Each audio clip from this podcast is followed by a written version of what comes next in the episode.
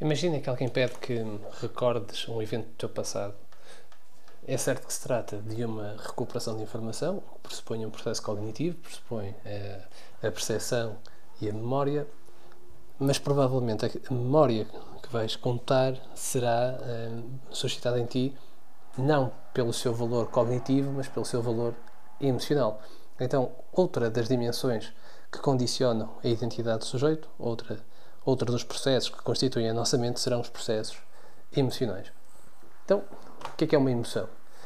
É o estado orgânico decorrente de uma determinada situação e que provoca uma experiência subjetiva, bem como manifestações somáticas e viscerais. Ou seja, é uma emoção é algo que nos faz mover, que é essa exatamente um, a expressão etimológica eh, da palavra emoção. Deriva do grego, é movere, que significa mover para. Então, na compreensão deste, deste conceito de emoção, nós temos de, de fazer aqui uma destrinça entre conceitos que são próximos, mas que não são eh, necessariamente sinonímicos. Embora popularmente, no senso comum, eh, quando falamos em emoções, Normalmente uh, abrangemos também a noção do afeto e do sentimento. Emoção, sentimento e afeto são três conceitos completamente distintos entre si. As emoções são breves, observáveis e têm uma grande intensidade e são incontroladas pelo indivíduo. Por sua vez, os sentimentos têm uma duração mais prolongada, não são observáveis. Normalmente, a expressão do sentimento será uma emoção são menos intensos na sua vivência do que as emoções e de alguma forma são também uh, controláveis pelo sujeito, pelo menos há uma, uh, há uma possibilidade de controlarmos os nossos sentimentos. O afeto são construídos, vamos ver depois se apenas pelo sujeito, se pela comunidade a que pertence, ou ambos, evidentemente, são observáveis na, nas suas emoções, ou seja, a expressão do afeto será também uma emoção, mas podem ser vividos de forma intensa, porque normalmente exprimem-se sob forma emocional. O afeto vai ser o vínculo emocional e sentimental que, eh, ao longo do tempo, nós estabelecemos com, com uns com os outros. Então, as emoções, que muitas vezes são, ou pelo passado eram sucessivamente uh, desprezadas ou desconsideradas daquilo que era a referência do ser humano, ganham hoje um outro, uh, um outro interesse, um outro impacto, porque uh, consideramos hoje que o sujeito é um. Aliás, se pensarmos o que é que é viver, o que é que é viver socialmente, percebemos que uh, grande parte do nosso contacto com os outros é um, é um contacto emocional, daí a importância que tenha a dimensão emotiva no nosso cotidiano. Então, definindo concretamente a emoção, diremos que é uma emoção, uma reação curta e intensa do organismo a um acontecimento inesperado que é acompanhada de uma tonalidade afetiva agradável ou desagradável sendo certo, sendo que o agradável tende a ser continuado e o desagradável tende a ser uh, descontinuado. Estas emoções, ou as emoções, manifestam-se fisicamente, uh, visível ou invisivelmente, ou seja, interiormente ou externamente. Por exemplo, o abrandamento ou aceleramento, a aceleração do, dos nossos batimentos cardíacos será um, uma das manifestações físicas do, das emoções e uh, são comuns as emoções a todo e qualquer ser humano. Pelo menos um conjunto de emoções básicas são comuns a, a todo o ser humano, independentemente da sua pertença cultural, independentemente das suas circunstâncias uh, de vida. Falamos da tristeza, do medo, da surpresa, da aversão, da cólera e da alegria. São estas as seis emoções básicas, primárias em cada ser humano. O que significa que não há aqui interferência nestas emoções primárias, não há interferência sociocultural, não há eh, interferência das experiências de vida. Mesmo a criança selvagem, mesmo alguém que tenha o seu processo de formação distanciado daquilo que nós eh, usualmente admitimos eh, enquanto campo de aprendizagem de alguém, não tem, não tem distinção quanto a estes seis tipos de, eh, de emoções. Elas aparecem, evidentemente, então cedo na vida e terão um carácter inato.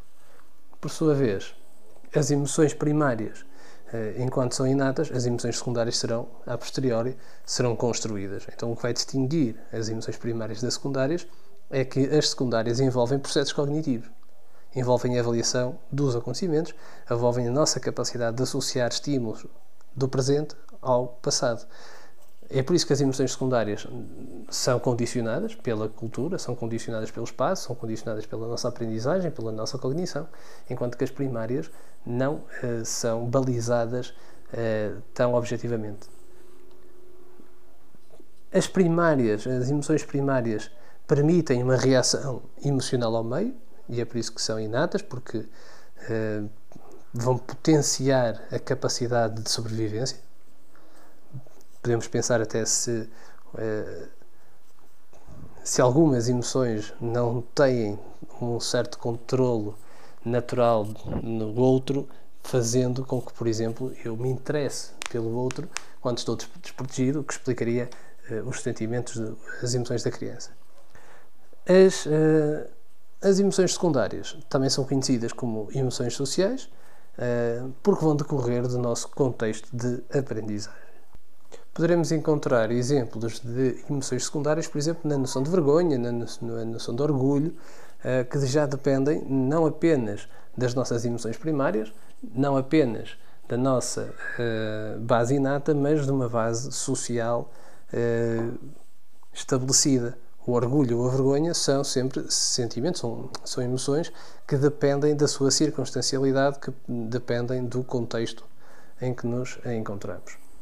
Ora, para percebermos uh, o que é que são emoções, ou, ah, vamos ver duas perspectivas, uh, uma mais clássica, ou as duas talvez até um bocadinho clássicas e uma talvez mais recente, uh, sobre, sobre o, que é que está na base, o que é que está na causa das nossas respostas emocionais.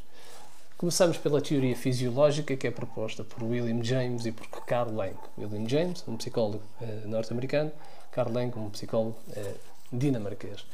O que nos dizem estes dois autores, que no entanto não contactaram entre si, eh, chegam às mesmas conclusões, mas distanciadamente um do outro, é que as respostas emocionais são secundárias às respostas fisiológicas, ou seja, primeiro o organismo reage e só depois é que há a despertação de uma emoção. Temos uma determinada situação, essa situação eh, suscita em nós uma resposta física que depois vai potenciar uma resposta emocional.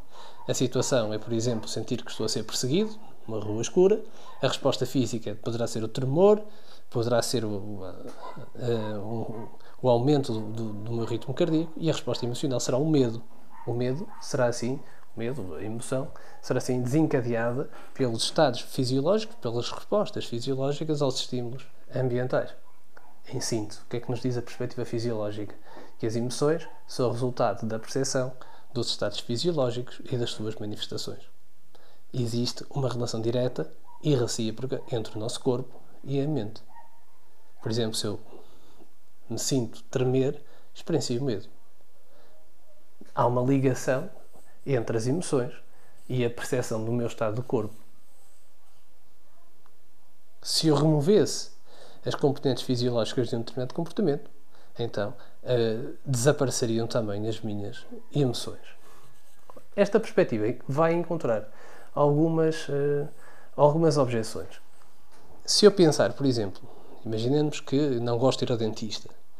Imaginemos também que hoje não vou ao dentista, mas equaciono a possibilidade de uh, um dia desta semana o fazer. Há uma reação fisiológica do meu corpo o medo, por exemplo, pode ser, pode ser despoltado no meu corpo quando eu não estou sequer ainda na, na, nas proximidades de, do, do consultório do dentista. Isto vai permitir que eh, se apresente uma nova perspectiva. Uma perspectiva proposta por Shaster e Singer, é que nós chamamos de teoria cognitivista, que é um bocadinho mais próxima daquilo que é o nosso senso comum sobre as emoções que nos diz a teoria cognitivista é que o nosso pensamento vai influenciar os nossos estados emocionais. Ou seja, vivemos uma determinada situação, essa situação suscita uma excitação interna em cada um de nós, vamos fazer, isto de uma forma eh, inconsciente, uma explicação, vamos fazer uma articulação com as nossas vivências do passado e é nesse contacto entre a situação nova e as vivências do passado que vai decorrer a nossa resposta emocional. Ou seja, o contexto vai permitir interpretar a excitação que sentimos. A excitação no sentido de, de emoção. A emoção é aqui o resultado da interpretação da situação que causa a reação emotiva. O meu medo não é o resultado do meu corpo ter medo, é o resultado da minha percepção, da minha consciência da situação ameaçadora. Ora, para saber que uma situação é ameaçadora, eu tenho de fazer referencialidade àquilo que era o meu passado. É pelo passado que eu percebo se uma determinada circunstância é potencialmente perigosa ou não. Se eu, basta pensar nas crianças, eh, uma criança que coloca o dedo na ficha, eh, de uma ficha elétrica, falo sem qualquer tipo de receio, falo até com, com uma convicção da novidade, uh, porque não tenho a referencialidade do passado, do que é que significa o evento que está a, a experienciar. Então, para esta perspectiva cognitivista, há, há, de facto uma ligação entre as nossas emoções e as nossas cognições. As nossas cognições, aqui recordamos os, processos cognitivos que vimos na última aula, as recordações, a aprendizagem, a memória, são um elemento fundamental para percebermos a emotividade, porque é daí que decorre é da cognição que decorre a emotividade.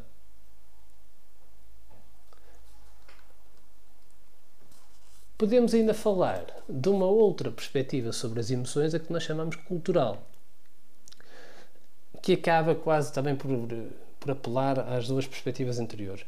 Nesta perspectiva cultural das emoções, eh, expressamos uma determinada emoção no âmbito da cultura em que crescemos, ou seja, há uma influência da cultura naquilo que é a emoção uh, apresentada. Emerge daqui então a percepção da emoção como algo que é um construto social. As emoções são então comportamentos aprendidos no âmbito do processo de socialização. Uh, uma, uma emoção é sempre uma emoção específica, culturalmente determinada.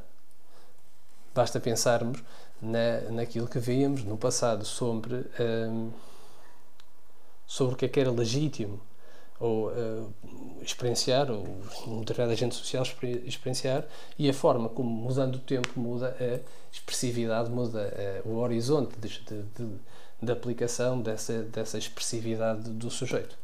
Então, encontramos seis componentes nas nossas emoções que vale a pena aqui sintetizar. Uma componente cognitiva, isto apelando a estas perspectivas e, às, e aos pontos que vimos, de uma forma sintética.